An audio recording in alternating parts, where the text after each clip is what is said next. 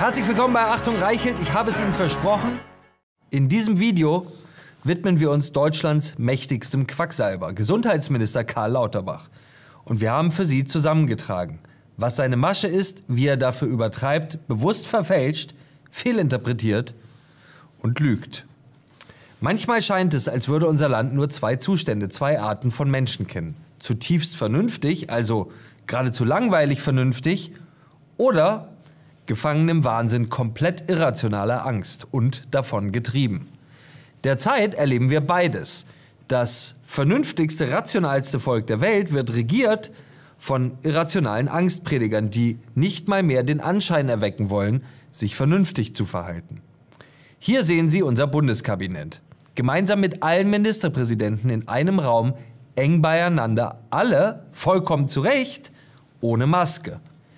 Das sind die Menschen, die uns vorschreiben, im Zug, wenn wir genauso sitzen wie Sie, FFP2-Masken zu tragen, aber nicht im Flugzeug, wenn wir genauso beieinander sitzen. Irre. Hier sehen Sie Wirtschaftsminister Habeck am selben Tag, wie er Maske trägt, hä? obwohl er fast allein ist. Hier sehen Sie Außenministerin Annalena Baerbock, wie sie beim Gehen mit ihrem malaiischen Amtskollegen eine Maske trägt, wie sie dann beim Gehen keine Maske mehr trägt, ihre Maske absetzt, um ihrem Kollegen dann ohne Maske die Hand zu schütteln. Und hier sehen Sie den ersten von allen, Gesundheitsminister Karl Lauterbach, der seine Maske nur abnimmt, wenn er in einer Talkshow sitzt, was ganz besonders keinen Sinn ergibt.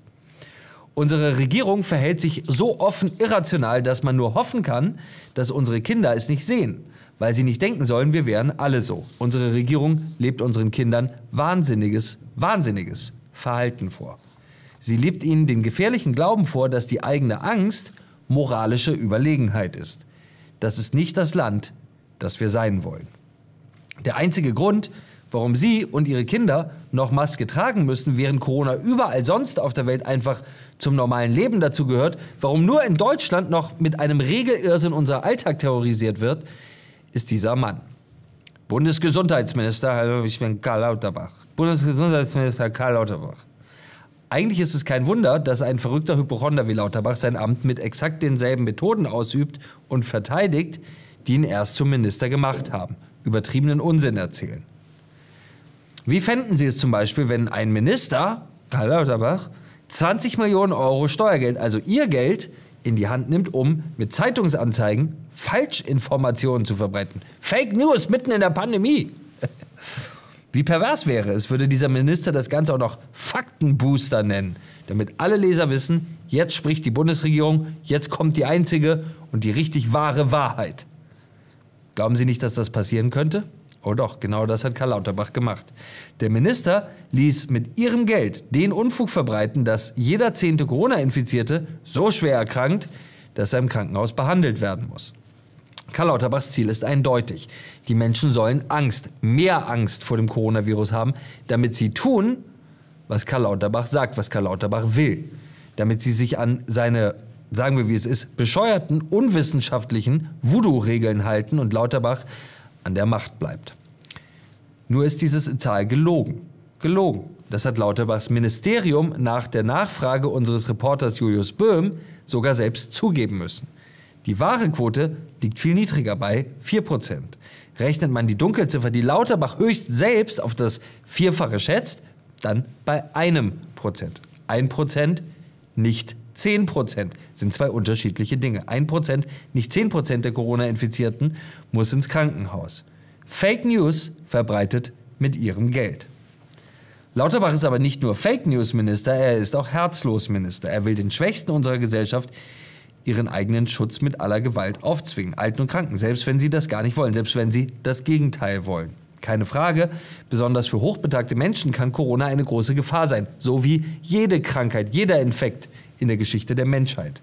Das ist aber kein Grund, diese Menschen zu bevormunden, einzusperren, ihnen ihre Selbstbestimmtheit und das letzte bisschen Freude im Leben wegzunehmen, ihre Würde. Seit dem 1. Oktober können in Altenpflege- und Behindertenheimen die Bewohner gezwungen werden, danke Karl Lauterbach für dieses Gesetz, gezwungen werden, eine FFP2-Maske zu tragen. Überall. In allen Gemeinschaftsräumen. Beim Frühstück, beim Kaffee am Nachmittag, bei Gesellschaftsspielen, bei allem. Nur wenn Sie alleine und einsam in Ihren Zimmern sitzen, soll die Maske nicht Pflicht sein. Genau das ist die Handschrift von Karl Lauterbach, der die Maske, wie auch in Bus und Bahn und im Restaurant, unbedingt ins Infektionsschutzgesetz schreiben wollte und das auch noch als Sieg über FDP-Justizminister Marco Buschmann gebührend gefeiert hat. Da habe ich mich durchgesetzt. Kommunikation, Nähe, lächelnde Gesichter, lächelnde Gesichter, mitfühlende Gesichter, Gesichter, die Sie kennen, Gesichter, in denen Sie sich aufgehoben, geborgen fühlen. All das, was für die körperliche und seelische Gesundheit eines jeden Menschen essentiell ist, wird dadurch unterbunden. Unsere Senioren, unsere Eltern, unsere Großeltern werden kein einziges Lächeln mehr sehen. Pflegekräfte berichten, viele Demenzkranke verstehen das nicht. Sie verstehen nicht, warum sie ihre Münder bedecken sollen. Stellen Sie sich nur mal die Pfleger vor, der einen dementen Menschen wieder und wieder auf die Maskenpflicht hinweisen, die Maske im Zweifel mit Gewalt übers Gesicht ziehen muss, um nichts falsch zu machen, um sich ans Gesetz von Karl Lauterbach zu halten. Weltfremd, schrecklich, unmenschlich. Patientenschützer Eugen Brüsch nennt die Regelung absurd und, Zitat, einen erheblichen Einschnitt in die Lebensqualität in den Heimen. Ich nenne eine solche Regelung menschenunwürdig. Doch damit nicht genug. Diese Politik der Angst, der unbegründeten, wahnhaften Übervorsicht schränkt Menschen, besonders Kranke, noch heute kolossal ein. In der Berliner Charité und den meisten Krankenhäusern in diesem Land dürfen Kranke täglich nur von einer Person, natürlich getesteten Person, für eine einzige Stunde besucht werden. Dasselbe am Universitätsklinikum Schleswig-Holstein, am Uniklinikum Gießen, Marburg, am Uniklinikum Freiburg und vielen weiteren Krankenhäusern. An der Uniklinik Bochum dürfen Kinder unter 16 Jahren ihre kranken Eltern oder Großeltern gar nicht besuchen. Gar nicht besuchen. Sie wissen alle, wie wichtig der Kontakt zu den Liebsten ist, um wieder gesund zu werden. Immerhin, immerhin muss man sagen, in vielen Kliniken werden Ausnahmen gemacht, wenn es wirklich um schwerste Erkrankungen geht und mit dem Tod zu rechnen ist. Wenigstens eine Lehre aus den Hochphasen der Corona-Pandemie, als Zehntausende alte Menschen, und das sollte man niemals vergessen, als Zehntausende alte Menschen beim hilflosen Versuch, sie zu schützen, einsam und fernab von ihren Liebsten gestorben sind, weil niemand sie mehr besuchen durfte. Einer der menschlichen Tiefpunkte in unserem Land in den letzten Jahrzehnten. Doch zurück zu Karl Lauterbach, der übrigens ständig Krankenhäuser besucht, die Angehörige gar nicht oder nur sehr eingeschränkt besuchen dürfen. Was würden Sie denken, wenn Karl Lauterbach, hallo, hier ist Karl Lauterbach, die Corona-Impfung schon wieder zum vierten Mal mit falschen, unwissenschaftlichen Versprechungen bewirbt? Auch das macht der Wissenschaftler Karl Lauterbach. Fabelhafte Studien, habe ich alle über Nacht gelesen. Schon wieder behauptet Lauterbach, die Impfung würde die Infektion verhindern. Verhindern. Wenn die Welle richtig kommt, werden aber die Maskenpflicht und die Bereitschaft, sich die neue Infektion durch neue Impfung zu ersparen, greifen, sagt Karl Lauterbach. Sich die Infektion durch Impfung zu ersparen. Da steht nicht Risiko reduzieren oder Infektionen erschweren oder weniger wahrscheinlich machen, da steht ersparen, also verhindern, das Virus nicht bekommen. Sie wissen, dass das nicht stimmt. Wir alle wissen inzwischen, dass das nicht stimmt, obwohl, auch das muss man einmal so klar sagen, uns die Impfung genau damit verkauft wurde. Wer sich impft, der infiziert sich nicht. Auf einmal soll das nicht mehr gelten. Sie alle haben in den vergangenen zweieinhalb Jahren die Erfahrung selbst gemacht oder kennen die Fälle aus Familie und Freundeskreis, die auch kurz nach Impfung Corona hatten. Wer das vor einem Jahr gesagt hatte, war noch ein Trommelwirbel Schwurbler, ein Querdenker. Natürlich wirkt die Impfung. Behaupten Sie nichts anderes. Die Impfung schützt vor Infektion. Seien Sie ruhig. Ups. Die Realität hat vielen dieser Millionen kritischen Menschen Recht gegeben. Trotzdem haben wir Lauterbach gefragt, auf welcher Studie er seine offensichtlich falsche Behauptung stützt.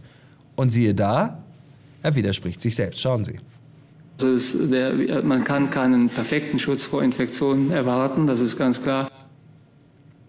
Das ist ganz klar, sagt Lauterbach. Aha, warum verbreiten Sie dann solche Lügen, Herr Minister? Lauterbach gibt sogar zu, dass es bei den neuen Impfstoffen noch gar keine Studien am Menschen gibt, sondern nur Tierexperimente. Sehen Sie selbst. Bei BA5 angepassten Impfstoff gibt es da noch keine Studien beim Menschen, gibt es tierexperimentelle Studien. Die sind auch die Grundlage für die Zulassung übrigens der Impfstoffe gewesen. Und auch RKI-Chef Wieler erklärt, warum Lauterbachs Versprechen, eine vierte Impfung würde die Infektion ersparen, kompletter Unsinn ist. Ja, also zunächst einmal ist es natürlich eine temporäre Betrachtung. Es ist natürlich so, wenn man kurz nach der Impfung hat man natürlich auch einen höheren Schutz vor Infektion. Der lässt aber schnell nach. Kurz einen höheren Schutz, der lässt aber schnell nach. Das hört sich nicht nach Ersparen an, Karl Lauterbach. Genau diese Form der übertriebenen falschen Versprechung, der Überhöhung von richtigem und falschem Verhalten ohne wissenschaftlichen Beleg hat dafür gesorgt, dass unsere Gesellschaft bis heute wegen Corona tief gespalten ist. Apropos Übertreibung. Anfang des Jahres warnte Lauterbach noch vor 500 Corona-Toten pro Tag. Sollte Deutschland die Maßnahmen lockern? Deutschland hat die Maßnahmen gelockert und es gab natürlich nie 500 Tote, nicht einmal im Ansatz. Alles unbelegte Horrorszenarien. Aber Lauterbach hört bis heute nicht auf, spricht unablässig von 100 Corona-Toten täglich. Hier bei Markus Lanz vor, vier Wochen. Schauen Sie mal. Für mich ist es schlimm, dass wir anfangen, uns daran zu gewöhnen, dass jeden Tag 100 Leute und demnächst möglicherweise mehr ja, das sterben. Ich. Das ist einfach für mich nicht akzeptabel. Das verstehe ich. Das greife ich auf. Nicht akzeptabel stimmt aber auch nicht. Und hier bei Twitter vor zwei Wochen. Zitat. Fast 100 Tote am Tag, daran dürfen wir uns nicht gewöhnen. Zitat Ende. Was Lauterbach vorhat, ist klar.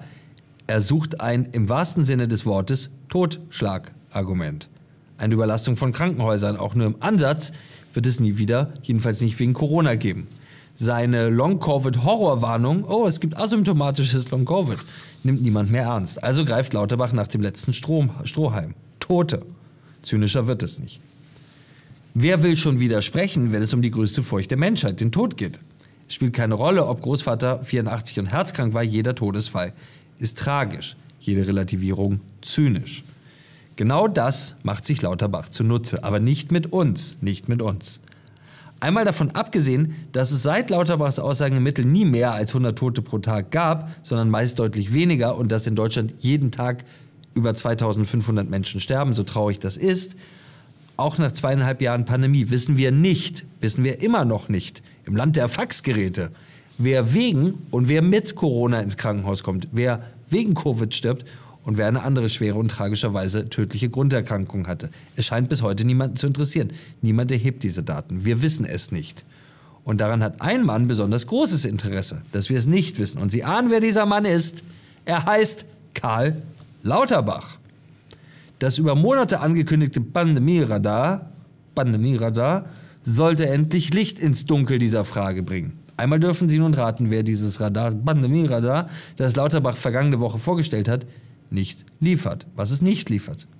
Richtig, die Differenzierung, wer wegen und wer mit Corona im Krankenhaus ist. Lauterbach will nicht, dass Sie das wissen. Stichproben in Baden-Württemberg haben nämlich gezeigt, dass weniger als die Hälfte der Patienten wegen, ergo mehr als die Hälfte, nur mit Corona im Krankenhaus ist. Hätten wir diese Daten für ganz Deutschland wäre endgültig Schluss mit den 100 Tote pro Tag Warnung von Lauterbach. Dann würden wir endlich, endlich, endlich, endlich, wie der Rest der Welt erkennen müssen, dass Corona zu einer normalen, saisonalen, oft sehr, sehr, sehr milden Erkrankung geworden ist. Dann könnte jeder für sich entscheiden, welches Risiko er bereit ist einzugehen, welche Schutzmaßnahmen er oder sie ergreifen will, wie es in einer freiheitlichen Demokratie Alltag sein soll, sollte. Vor allem aber wäre das das Ende von Karl Lauterbach und seiner Macht. Mir zugeschaltet ist jetzt der Epidemiologe und einer der klügsten Corona-Experten, die wir haben, Klaus Stör. Klaus Stör lag schon sehr früh, als alle anderen noch im totalen Panikmodus waren, mit sehr vielen Prognosen über Corona richtig. Heute wissen wir, dass er damit richtig lag. Lieber Herr Stör, herzlich willkommen. Warum sind eigentlich nur noch wir Deutschen so verrückt, so Corona-verrückt? Warum können wir einfach nicht lassen von unseren Corona-Maßnahmen? Ja, solche ähm, Ursachen muss man sicherlich dann bei Personen finden. Ich glaube schon, dass äh, die Bundesregierung äh, personifiziert durch den Gesundheitsminister einen riesen Anteil daran hat, warum man in Deutschland noch so viel von Corona spricht, auch noch so viel Angst hat. Und der zweite Grund ist der, dass die deutschen Fachgesellschaften so wenig Gegenwind äh, dabei produzieren und so wenig präsent sind. Denn die wissen ja eigentlich, was läuft. Die haben die Fachahne und nicht der Herr Lauterbach. Eine ganz simple Frage, die mich in den letzten Monaten, muss ich sagen, auch persönlich umgetrieben hat. Ich bin aufgewachsen, das mag jetzt medizinisch vielleicht nicht ganz korrekt sein, aber ich bin aufgewachsen und wir alle sind eigentlich damit aufgewachsen, dass Impfstoff für Immunität, für die Verhinderung einer Infektion steht. Das war äh, die gefühlte Bedeutung des Wortes Impfen. Verhindert diese Impfung, so wie der, wie der Gesundheitsminister es oft gesagt hat, verhindert diese Impfung eine Infektion? Ja, also es gibt 28, äh, jetzt 29 äh, Infektionserkrankungen, gegen, gegen die es Impfstoffe gibt. Und nur bei ganz wenigen, vielleicht fünf, das ist Tetanus, Gelbfieber, auch Masern, äh, zum großen Teil verhindert die Impfung, wenn die richtig gegeben wird, in der entsprechenden Anzahl, die Infektion. Bei allen anderen eigentlich nicht.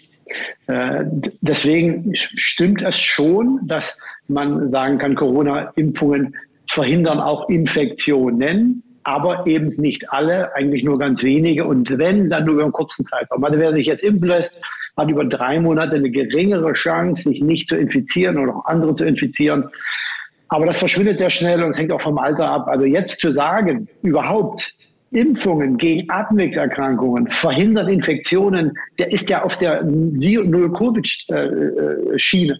Ja, also das, das ist völlig daneben und bringt auch die Menschen auf den falschen Kurs. Damit mit dieser Behauptung, die immer noch wiederholt wird, hat es Karl Lauterbach, das muss man ihm ja lassen, aber geschafft, Gesundheitsminister zu werden. So mächtig wie er in seinem ganzen Leben noch nicht war. Er stellt Impfung und Infektion bis heute als klare Alternative dar. Wer keine Infektion möchte, soll sich impfen lassen. Er ist also mit genau dieser Behauptung Gesundheitsminister geworden. Nehmen Sie als Wissenschaftler Karl Lauterbach noch ernst oder haben Sie ihn jemals ernst genommen? Ja, man muss den ja natürlich ernst nehmen. Er hat ein politisches Amt, er hat großen Einfluss, er hat viel Macht über Steuergelder, die er auch äh, ausgibt, in einer Art und Weise, wo ich sagen muss, dass mir als Außenstehenden das schon ein bisschen komisch vorkommt, wenn man jetzt äh, über die nächsten Jahre Impfstoffproduktionskapazitäten mit viel Geld reserviert, die man niemals brauchen wird. Wenn man Impfstoff kauft ohne Ende und auch eigentlich vorhersagbar war, dass der Bedarf nicht da ist. Ich glaube nicht, dass Herr Lauterbach durch, äh, dadurch diese einzelne Bemerkung äh, Gesundheitsminister geworden ist. Aber was er macht, ist ständig äh, wahrscheinlichkeitsbefreite Behauptungen aufstellen. Heute hat er äh, im Bundesgesundheitsministerium eine, ein, ein, kurzes Video reingestellt. Kinder sollten Masken tragen, weil man ja nicht vorhersagen kann, wie so eine Generation von Kindern äh, in der Zukunft von den äh, Betroffenen sind. Das stimmt. Niemand kann das hundertprozentig vorhersagen. Aber es gibt über 100 Atemwegserkrankungen. Es gibt vier, vier davon werden von Coronaviren verursacht. Und alle ausnahmslos alle infizieren die Kinder zuerst. Damit im Jugendalter die natürliche Immunität aufgebaut wird, dann im Erwachsenenalter geht es weiter. Der Mann ist entweder ignorant und seine Berater auch, oder man versucht durch solche wahrscheinlichkeitsbefreiten, biologisch völlig implausiblen Behauptungen das Narrativ zu füttern. Und da ist das gefährlich. Das Video, was Sie gerade erwähnt haben, äh, das haben wir vorliegen und das wollen wir uns einmal ganz kurz angucken. Niemand kann genau sagen, was mit einer Generation von Kindern passiert, wenn die sich sehr häufig infizieren. Da müssen wir vorsichtig sein. Das wissen wir noch nicht genau. Dazu werden noch Studien gemacht. Und außerdem ist es auch so, dass die Kinder natürlich, wenn sie sich infiziert haben, wiederum ihre Eltern infizieren können oder andere Menschen. Wir wollen einfach, dass die Infektionsketten klein sind und die Schüler schützen. Da steht ja als Frage drin, Warum sollten Schüler Masken tragen? Das ist ja eine rhetorische Frage in dem Fall, die vom Gesundheitsministerium kommt. Da könnte genauso gut ein Ausrufungszeichen hinterstehen. Warum? Und das ist nicht Gesetzeslage in Deutschland. Das ist ja auf einmal wieder so eine äh, Lauterbachsche Ansichtengesetzeslage, die da äh, geschaffen wird. Warum ist das in Deutschland überhaupt nach zwei Jahren noch möglich, dass der Gesundheitsminister durch Social-Media-Videos auf einmal ja da, dazu aufruft, Kinder in Schulen hinter die Maske ja, zu nötigen? Ich glaube, diese Schere hat sich immer weiter aufgetan zwischen dem, was die Politiker oder einige Politiker, einige wenige Politiker sagen oder von denen die auch glauben, dass es richtig ist und dem, was tatsächlich in der Fachwelt als äh, Konsensus angesehen wird. Es gibt ja ähm, nur sehr, sehr wenige Fachkollegen, die Herrn Lauterbach auch tatsächlich in solchen Aussagen dann auch den Rücken stärken. Ich weiß auch nicht, welche Berater er da hat. Die können eigentlich nicht aus Deutschland kommen und können auch kein Fachwissen haben.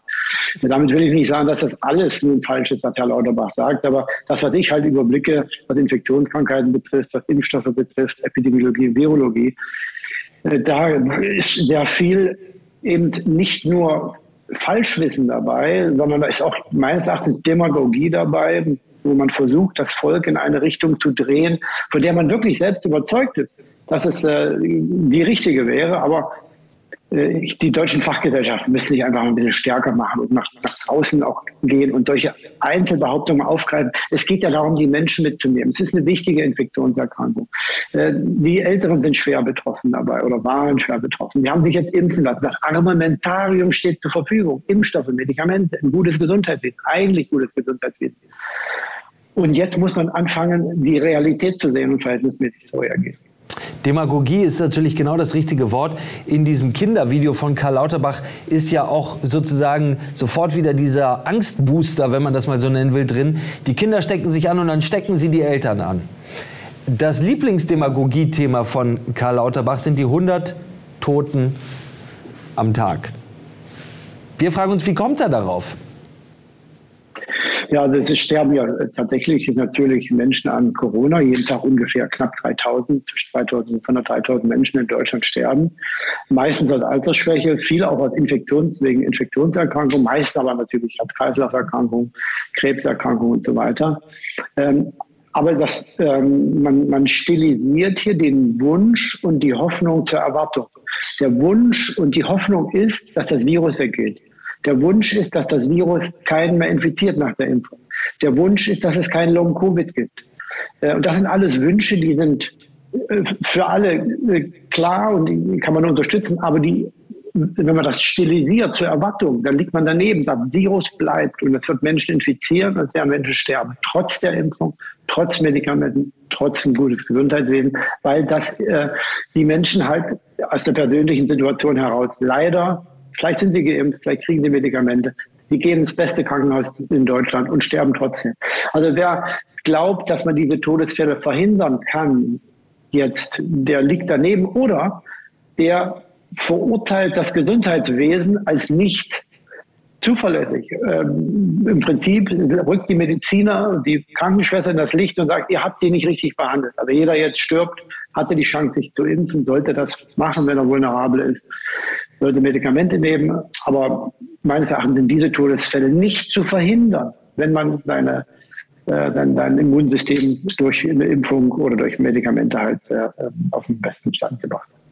Warum hängt Karl Lauterbach eigentlich so an dieser Zahl und warum liefert er bis heute nicht die Daten? Und warum liefert er bis heute nicht die Daten, wer an und wer mit Corona gestorben ist? Ja, ich bin ja nicht der Psychoanalytiker von Herrn Lauterbach, da überschätzen Sie mich ja, Reichelt. Äh, also was, ich kann es mir, ich kann das nur spekulieren. Äh, natürlich äh, gibt es immer ähm, dann persönliche Gründe. Aber das kann ich nicht sagen. Ich kann Ihnen nur eins sagen, dass es wichtiger wäre, die Zahlen und Fakten zu sich anzuschauen. Dass es wichtiger wäre, sich einen guten Berater und Beraterstab zu holen, einen multidisziplinären. Dass es richtiger wäre, sich auch mal mit den Menschen vor Ort zu unterhalten. Und, und ich glaube, gute Freunde von Herrn Lauterbach sollten auch mal versuchen, ihn auf den Boden der Realität zurückzuholen. Und dann gibt es sicherlich auch Gerichte noch und dann gibt es sicherlich auch ähm, Aktiv ähm, Fördergruppen und Aktiv Aktivisten, die einfach ähm, ihr, ihr, ihr, ihre Meinungsfreiheit dann auch nutzen sollten. Das wäre jetzt wichtig, glaube ich, ähm, und, die, und, die, und die deutsche Fachgesellschaft. Er wirkt manchmal wie ein Mann, der nach den letzten zwei Jahren vielleicht nicht mehr allzu viele Freunde hat, die ihm den klugen Rat geben. Wichtiger Anruf bei Ihnen. Deswegen letzte Frage, damit Sie gleich ans Telefon können, lieber Herr Stör. Wie würden Sie mit Corona umgehen? Was sind die entscheidenden Maßnahmen, die wir tatsächlich noch brauchen? Was ist komplett überflüssig und was ist Voodoo? Ja, das wird jetzt ein bisschen länger, aber ich versuche es zu kürzen. Also was man jetzt machen muss, also muss ein Ziel festlegen. Das Ziel muss jetzt sein, die schweren Verläufe zu reduzieren, Todesfälle zu minimieren, kann man nicht alle verhindern. Wie macht man das? Indem man die Menschen überzeugt, die vulnerabel sind, die besonders davon profitieren können, sich impfen zu lassen. Das macht Sinn. Es macht auch Sinn für Personen, die einen schweren Verlauf haben, also Risikofaktoren, dass sie ein Medikament nehmen und das Gesundheitssystem stärken. In der Übergangsphase, in der Grauphase, ein bisschen Schwarzpandemie hin, ein bisschen heller zu Ende, in dieser Übergangsphase muss man auch sicherlich noch besonders die Vulnerablen in den alten Pflegeheimen, in den mobilen und stationären ähm, Pflege schützen. Man muss in den Krankenhäusern versuchen, vernünftige Hygienekonzepte umzusetzen. Und man muss versuchen, die Definition herauszugeben, wann dann genug ist. Ja? Wann hört die Pandemie auf? Die deutsche ähm, Bundesregierung muss eine klar definieren, was welche Parameter, welche Faktoren, Daten, Fakten erreicht werden müssen, damit sie die Pandemie für Ende. Das kann die jetzt schon machen. Dann nimmt man die Menschen mit, auch durch einen schwierigen Winter, den wir auf jeden Fall haben werden. Noch eine allerletzte Frage, weil Sie gerade gesagt haben, man muss, als, man muss politisch erklären, wie, wann die Pandemie vorbei ist. Sie haben ja nun äh, Erkrankungswellen in Ihrem Leben auf der ganzen Welt beobachtet. Wie kommen wir denn nicht politisch, sondern gesellschaftlich wieder aus dem ja offenkundigen Angstzustand, der ja immer noch Millionen Menschen erfasst hat und bis heute erfasst. Wie kommen wir da wieder heraus? Wie kommen wir raus aus der Angst, dass Corona das eigene, das einzige Lebensrisiko ist, das einzige, was einem passieren kann auf dieser Welt? Ja, ich würde die Trennung nicht sehen. Ich glaube, die Politik hat die Aufgabe ja natürlich, äh, auch die Gesellschaft zu äh, informieren, mitzunehmen, äh, auch äh, auf einzustellen auf die Situation. Und die Politik hat die Verantwortung, auch hier die, äh, die Verhältnismäßigkeit in den Köpfen wiederzubringen. Ich sehe immer noch dieses Bild, die Mutter, die auf dem Fahrrad fährt, das Kind dahinter ohne Helm und mit Maske. Wir müssen wegkommen von diesen von, von dieser angstgetriebenen Kommunikation und die Politik hat hier eine Schlüsselverantwortung dafür, genauso wie sie jetzt die Schlüsselverantwortung übernehmen muss, dass diese Angstszenarien immer noch in den Köpfen sind, besonders in Deutschland. Angst macht krank. Klaus Stör, herzlichen Dank für dieses Gespräch. Danke fürs Zuhören. Das war Achtung Reichelt. Haben Sie keine Angst, Sie sind nicht allein mit Ihrer Meinung und abonnieren Sie Achtung Reichelt auch hier auf Spotify.